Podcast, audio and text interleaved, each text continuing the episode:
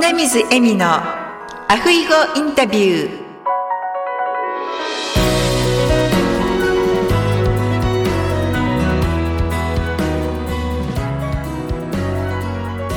アロハアロハ就活エッセンス in ハワイ。本日は大阪より臼井義則さんをゲストにお迎えしております。臼井さんこんにちはー。水さん、こんにちは。よろしくお願いいたします。よろしくお願いいたします。それでは、まず、臼井さんの自己紹介からお願いいたします。私、えー今ご紹介いただきましたように、臼井義則と申します。今は大阪の方で弁護士をしております。2008年のえー1月から東京に本店があります森浜田松本法律事務所という、えー弁護士事務所で弁護士として執務をしております。もともとは訴訟や、えー倒産といった、えー紛争解決を専門にしておりまして、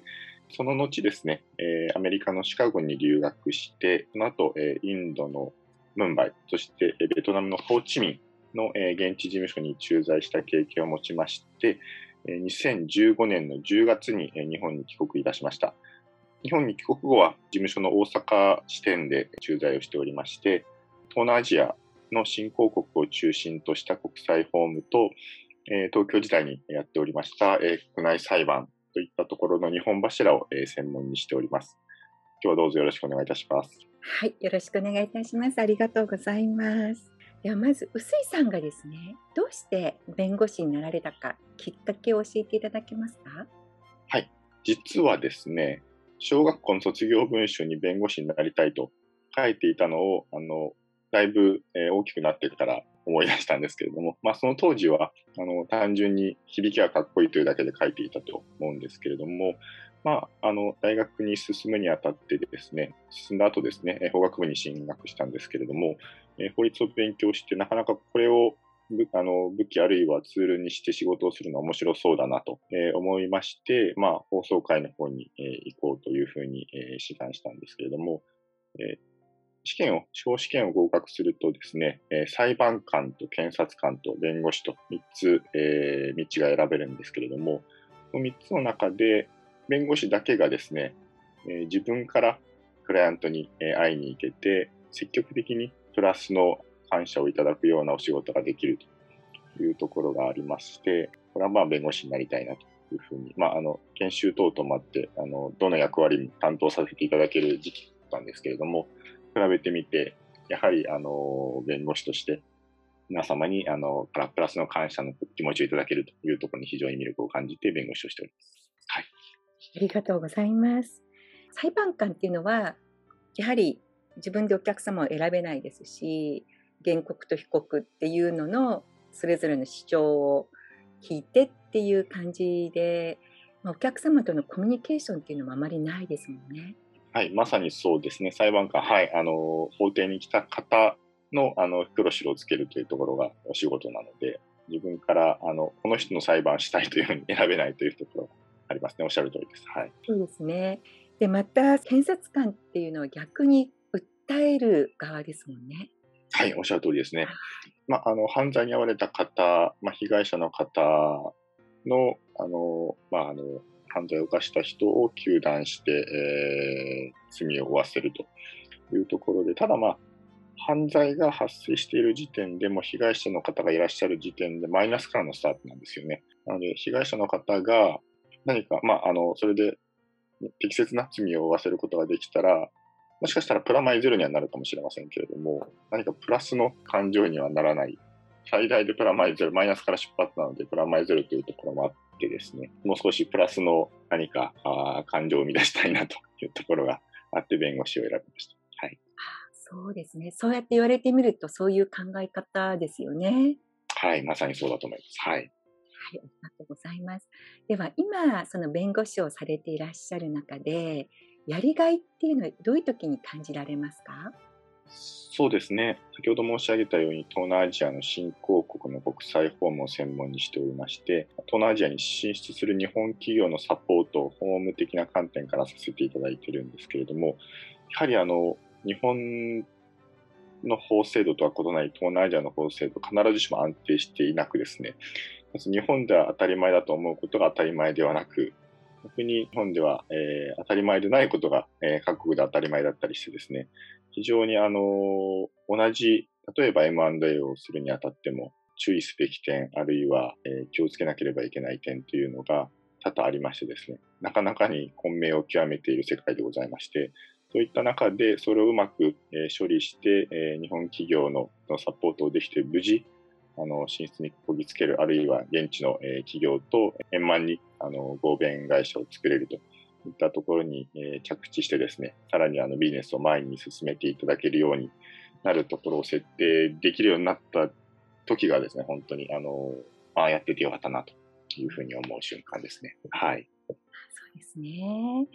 では今までで一番印象に残っているエピソードってありますか？そうですね。一番しんどかったのは去年の案件なんですけれども、あの大きな会社同士のあの M&A で、えー、海外の子会社も合わせて買収をするという案件で、私はあのインドに駐在してたので、えー、インドの子会社の買収を担当していたんですけれども、最終的に株式を買うという契約書を巻いた後で、その株式譲渡を実行するクロージングという手続きがあるんですが、もうあのクライアントが非常にそのクロージングの時期というのを遅らせたくないというところで、厳格にあのそこを遅らせてしまうと、法律事務所側のミスを問われかねないというところもありまして、とはいえですね、インドはなかなか想定外のことが起きる国でしてですね、もう、あの、現地の、あの、インドの現地の事務所と共同して、えー、そのクロージングに絶対に間に合わせるように、あの、異論ないように手続きを何度も何度もチェックしてやっていたんですが、それでも何があるかわからないといったところで、ただ、え、ー、と、無事何事もなく、我々側はですね、先方はちょっと何事があってですね、遅れてしまったんですけれども、我々が何事もなく、えー、終わらせることができて、本当にそのクロージング前の2週間ぐらいは、本当に張り詰めてしまってですね、弁護士始まって一番しんどかったんですけれども、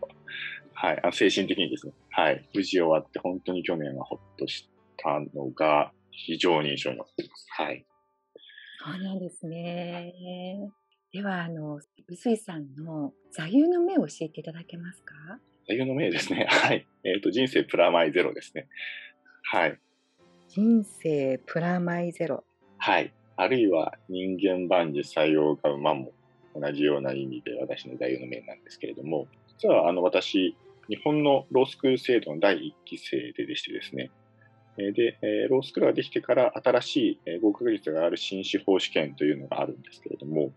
えその前ずっとあの旧来の司法試験を受験しておりまして、でえ、ロースクールに行くと2年間勉強し卒業するとあの受かりやすい新司法試験があるんですけれども、やはりみんなですね、旧司法試験で受かりたいというところがあって、ロースクールに通いながら、まだ休止を並行してあったんですね、両方の試験が、一時期は、あの、暫定措置でですね。で、ロースクールに通いながら、まだ残存している休止法試験を受けるという方も結構いらっしゃって、えー、私は、私もご多分に漏れずそのコースだったんですけれども、で、ただ、えっ、ー、と、新司法試験はですね、休止法試験は回数制限はないんですが、ロースクール出た後の新司法試験は、5年以内に3回しか受けられないという回数制限がありまして、かつロースクールに通いながら、休止法試験を受けると、それは1回にカウントされるというふうな制度だったんですね。で私、ロースクールに通いながら2回休試験を受けたんですけれども、1回目も落ちて、2回目はあと200人ぐらいで落ちたんですね。で、要するに、ロースクールを出て、えー、日本で第1回目の新司法試験が私にとってはラストチャンスだったんですね。はい。ということで、まあ、あそこで2回目で受かっていたらなと思うこともあったりするんですけれども、逆に、あの、新司法試験に受かった後に、司法研修所という研修に入るんですけれども、えー、そこで会った同期の仲間たちが非常にいい仲間に恵まれてですね、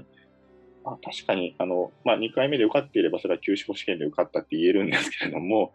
そこ、そうではなく、あそこで落ちたから、まあ、彼らに会って、で、まあ、未だに本当にあの家族ぐるみで仲良くしてもらっていて、うん、まあ、親友と呼べる連中もたくさんできたという感じなので、まあ、何が、え人生でプラスになってマイナスになるかわからないなというところで、何事も腐らずにいこうというふうに思っているのが座右の銘の理由でございます。はい。そうなんですね。ありがとうございます。はいそれであの最初の方もマイナスとプラスっていうので、はい、はい、そうです。言葉があったわけですね。はい。はい。臼井さんのこれからの弁護士としての、えー、お仕事ですね。どのように展開されていかれたいかお話しいただけますか？はい。先ほどお話ししたように、インドとベトナムに駐在した経験を持って、今、あの東南アジアの国際法務を専門にしているんですけれども、やはりあの、えー、インドホームというのを担当する弁護士の方が日本にまだまだ少ない状況ですので、東南アジアの国際法務とりわけ、えー、インドに関しては、まず手近なところでは関西の弁護士だともインドなら薄いに聞けというふうな、えー、弁護士にまずなれるようにしてですね、まあ、そのうち日本ならインドは薄いに聞けというふうになれればいいなと思っておるんですけれども、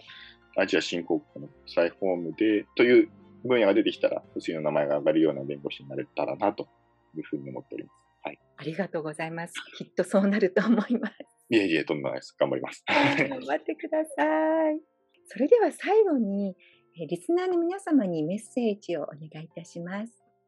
はい。皆様、今日は、え聞いていただきましてありがとうございました。花水さんとあのこのような機会を頂戴して本当に光栄に思っております。えー、普段あのいろんな方のお話があるかと思うんですけれども、私も弁護士の中では東南アジアに駐在して、えー、国際法務を専門にしているということで、なかなか珍しい部類に入るのかなと思いますので、もし、あの、東南アジア進出あるいは東南アジア関連でお困りのことございましたら、あの、花水さん経由で、あの、おっしゃっていただけたら、私につなぎいただけることも可能かなと思っておりますので、ぜひおっしゃっていただけたらと思います。今日はありがとうございました。はい、ありがとうございました。まあ、本当最近はですね、東南アジアに進出されたい企業の方も増えてきていると思いますので、もう大阪だけではなくて多分日本でインドといえば薄いっていうふうに なる日も近いかと思います。はい、あそれと私一つお伺いしたかったのが、はい、英語もお話になられるんですよね。はい、あの仕事で使っております。はい。留学もされていたということで。はい。インドとお話しするときは何語ですか？えっ、ー、と、全部英語です。はい。ちょっと話す時も英語で、英語ですね。はい。あそうなんですね。あの、ビジネスで、あの、東南アジアの各国の弁護士とお話しするときは全部英語です。はい。なるほど。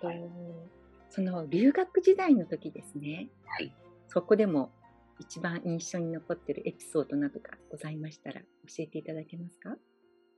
はい、そうですね。えー、っと、私はシカゴ大学という大学のロースクールに留学をしていたんですけれども、このロースクールというのは、この大学を卒業した後に皆さんロースクールに進んでこられて、そこで3年間勉強して、司法試験を受けて弁護士になるというのが、向こうの現地のアメリカの学生の、えルートなんですけれども、我々は留学生が集まったクラスで1年間で、えー、いろんなコースを履修して、えー、終了するというコースなんですけれども、結構一緒に授業を受けさせてくれるんですね。アメリカの学生のコースを JD、JD って言うんですけれども、ジュリスドクターですかね。はい。で、JD、JD って言って、で、JD の各クラスからも1名ずつ、そして留学生のクラスからも、えー、あ、ごめんなさい、2名ずつ、えー、で、留学生のクラスからも2名。クラス代表が選ばれてですね、そこでみんなで、あの、毎週、えー、ミーティングをして、で、ロースクールに関するいろんなイベントなんかを進めていくというのがありまして、私、留学するに際してですね、この留学生のクラスのクラス代表に、え、なるというのを目標にしてましてですね、で、立候補が5名ぐらいいたんですけれども、なんとか、あの、一番多分私が英語はつなかったと思うんですけれども、あの、いろんな方に、あの、事前に根回しをした結果だと思ってるんですけれども、無事ですね、あの、投票を通りまして、当選しましてですね、あの2名のうちに入りまして、はい、クラス代表として活動できて、で、アメリカの JD の学生たちとも一緒にいろんなイベントを企画できたというのが、非常にあの印象に、印象というか、あの思い出に残ってます。はい。素晴らしい。あの、日本にいらっしゃる時から英語を勉強されてたんですか？いや、えっ、ー、とですね、あの大学の教養課程は英語をやるんですけれども、教養課程が終わってなので、二十歳から留学に向けた英語を勉強する33ぐらいまでの13年間は、ほぼ全く英語は使ってなかったんですけれども、はい、あの久々にあの結構がっつり勉強しました。はい。33で新たに英語に挑戦っていう感じだったそうですね。はい。何年そのシカゴの大学にいられたんですか？シカゴの大学は1年間です。あ1年間。はい。その間もうみっちり英語で。みっちり英語ですね。授業も全部英語で、あの、しかも当てられるので、授業中に。そうですよね。こちらの大学はみんなこう、は聞いてるだけじゃなくて、な。はい。なるほど。予習、予習が大変でした。はい。復習が大変で、予習が大変です。はいそう。ですね。なんか、はいこのページ読んでなさいみたいに100ページぐらい言われる時もありますよね。100ページぐらい言われて、はい。なるほど、そうだったんですね。はいいやいや、そういう本当に、じゃあ今もね、そこで培われた英語力で世界のビジネスをするときに、英語で喋られるってことですね。はい。やはり現地に行って毎日使うのが一番英語のマスターには重要かなということを痛感しました。はい。ねはい、ありがとうございました。それでは、ぜひ、あの、はいハワイにも一度いらしてくださ。はいい。ぜひぜひお伺いしたいと思っております。はい、お待ちしております。はい。はい。では今度はリアルでですね、お会いできるのを楽しみに、はいこ、ちらこそ楽しみにしております。はおります。はい。ではその日まで、アフイホーあアフイホーりがとうございましたありがとうございました。